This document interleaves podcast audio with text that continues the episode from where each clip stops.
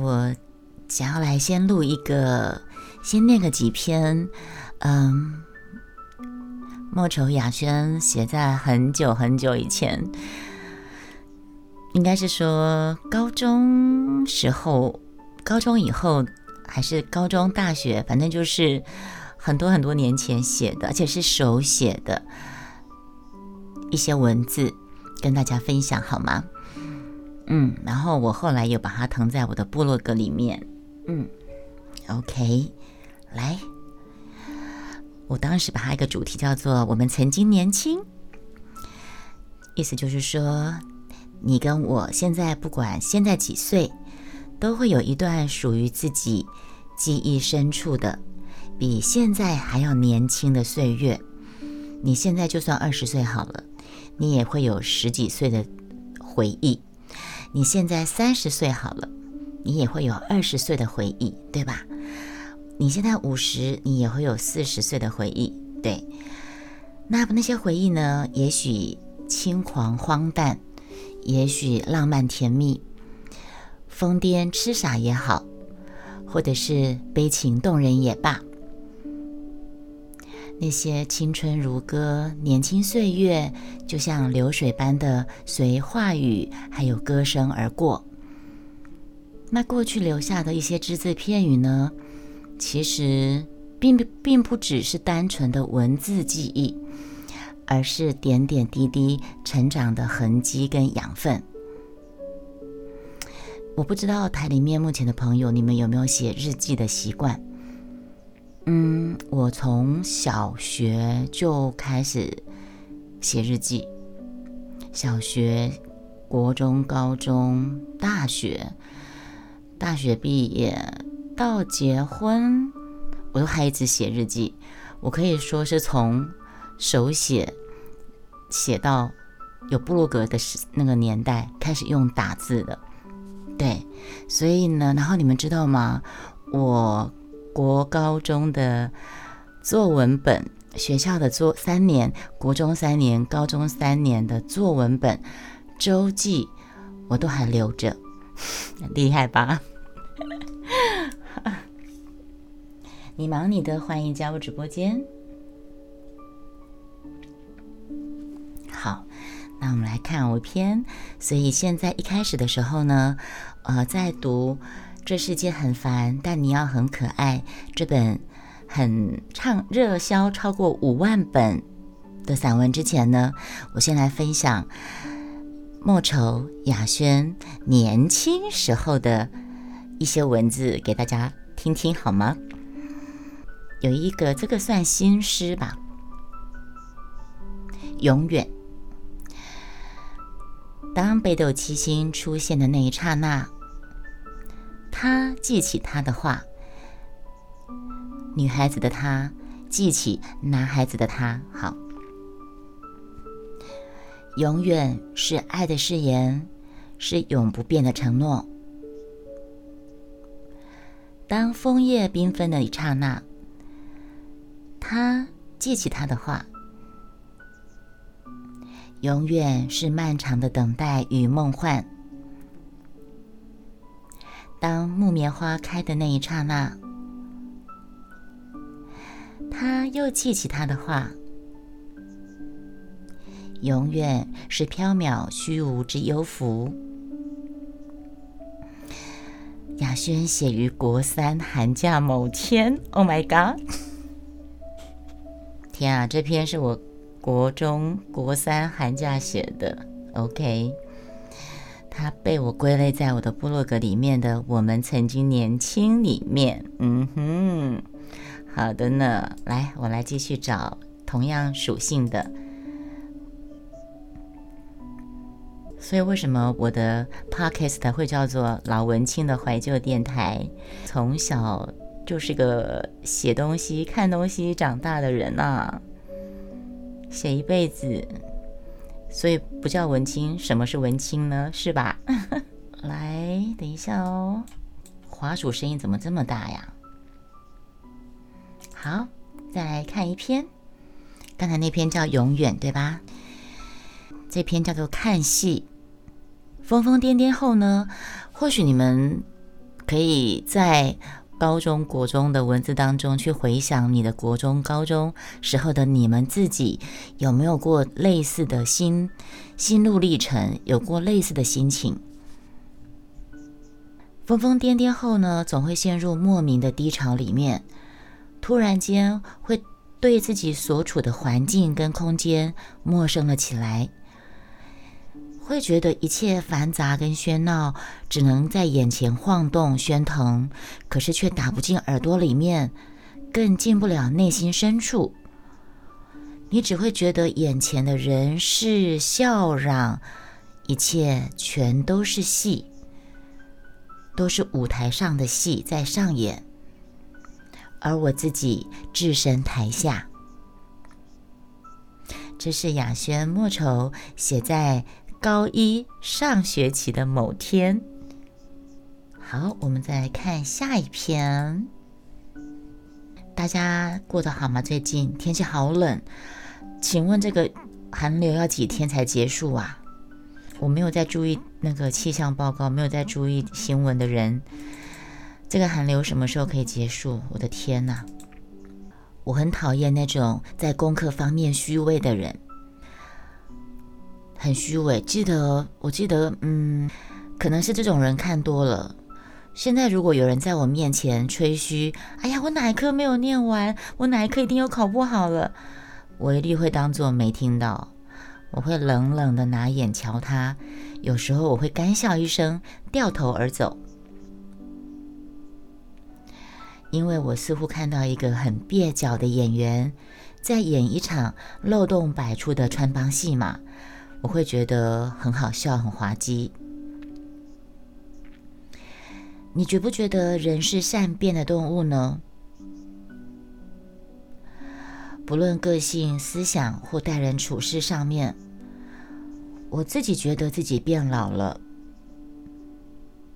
也许在某种环境下所遭受的困厄打击跟刺激，会迅速改变一个人；又或者，也许长大一点，多看了一些人性的黑暗面，自然而然的就不再对别人信任，也对自己信任。不相信别人，也不相信自己。这是我写在高一上学期某天，呃，后记。相信许多人在求学阶段啊，呃，应该是说我后来跟你们大家在聊，们有没有发现，你们我们在求学阶段，特别是在升学主义那个时代的国中时期，都会遇上那么几个。嘴上总是喊说：“哎呀，我什么书没有念完，或是什么不太懂。”可是考试却永远考前几名的同学吧？嗯，在单纯的那个从那种很单纯的年纪的心灵里面，很容不下太多曲折跟狡诈。然后可能是那时候国中吧，就碰到那种同学，班上成绩很好的同学，他每次就会说：“哎呀，怎么办？我昨天什么没有念？哎呀，我没有准备。”然后你问他什么，问他什么东西，他说他不会，他不懂。可是他考出来，他永远是第一名。就一次两次之后，都觉得说，会让人越来越认清这种人的行为是很虚伪，而不是老师替他辩解的谦虚。嗯，哦，礼拜六会回暖是吗？云峰准备好暖暖包去防止十八度失温。对啊，辛苦了。成长的本质呢，本来就是一层一层的蜕变，可能是因为家庭环境的因素，还有升学压力使然，嗯，会让我们这个成长的蜕变痛苦会变本加厉。刚刚上高中的我。远离三年生活的家庭，呃，重新回到亲近，可是却需要从头适应的环境跟亲人的身边，再加上升学压力，嗯，我可能为了掩饰茫然，就会变得过度的傲气，必须很努力才能看起来毫不费力。我曾经付出过的，你给不起，就是这句话，而不是同学虚伪。嗯虚伪、虚伪，必须很努力才能看起来毫不费力。不是，他看起来毫不费力，你没有必要告诉我你都没有念，你懂吗？云峰，我不是，我不是说他的努力是没有付出的。我并不是说去否定他得到第一名，他曾经付出多少，不是，是他每次就要嚷嚷说他都没有念呢，他我都没有准备耶，我都没有准备的，然后考永远考第一名。你这样一次、两次、三次、四次之后，他没有朋友了，你知道吗？然后老师都会说他是谦虚，呃，你们不可以说他虚伪，他是谦虚，可是他永远都是这样，那。你就说你你你 你懂我吗？嗯，我不知道你懂不懂。我当时就写下，我当时在我我看一下，我当时好像是我记得这是我国中同学的事情。我那时候跟那个同学还蛮蛮蛮要好的，还蛮要好的。可是后来他就是因为这样子，我跟他就是没有再有什么互动，因为我觉得他太虚伪了。然后当时老师是跟我说：“你们很好的，怎么会突然就变得不不相往来了呢？”我说：“他太虚伪了。”老师说：“他是谦虚。”那时候我们班大部分的人都跟他保持一点点距离，就是因为我们都觉得说他根本就很虚伪。那时候我们就有一句名言，就是说：“过分的谦虚其实就是虚伪。”嗯，变成国三的我们，那时候还年纪轻。大家同仇敌忾的信念，那位谦虚过度的同学，他就被孤立了。嗯，而我就写下了这一篇。刚才这一篇就是我在那呃那个大概是国一吧，因为我国一我跟他很好，到了国一下，国一下还是国二上，他就被全班的人孤立了，全班一半以上，因为他。永远在说我没有念，我都没有准备，我这个不会，我那个不会，然后永远都考很好。云峰，你你应该懂我讲的这个例子，跟你讲这个句子是有差异的，不一样的。出了社会，谁不是这种人？或许吧。啊，对呀，所以我这是我这是国三，我这是国中写的。啊。嗯，OK。你再来看一篇就好，再来看一篇，我们就来读。这世界很烦，但你要很可爱。假如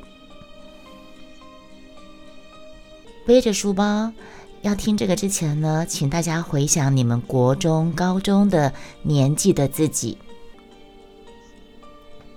背着书包，慢慢的走在红砖道上，走啊走。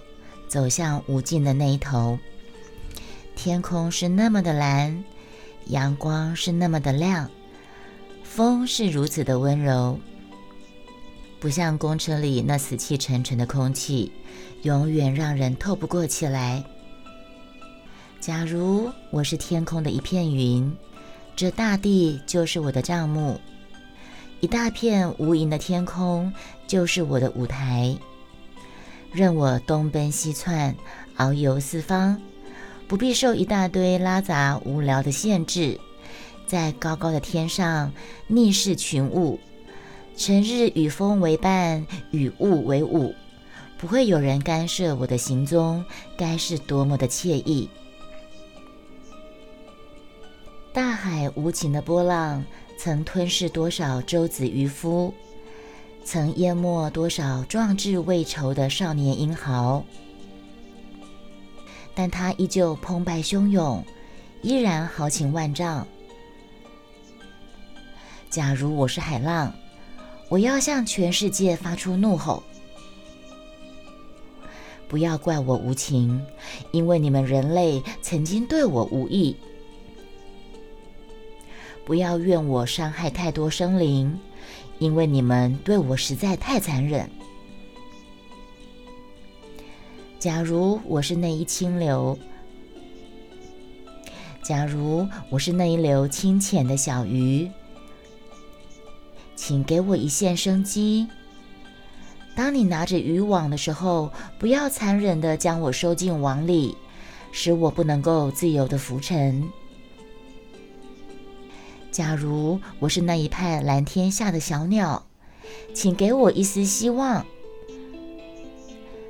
当你拿起捕鸟器的时候，不要无情的将我关进笼子里，使我没有办法自由高飞。这是莫愁雅轩写在高一上学期的。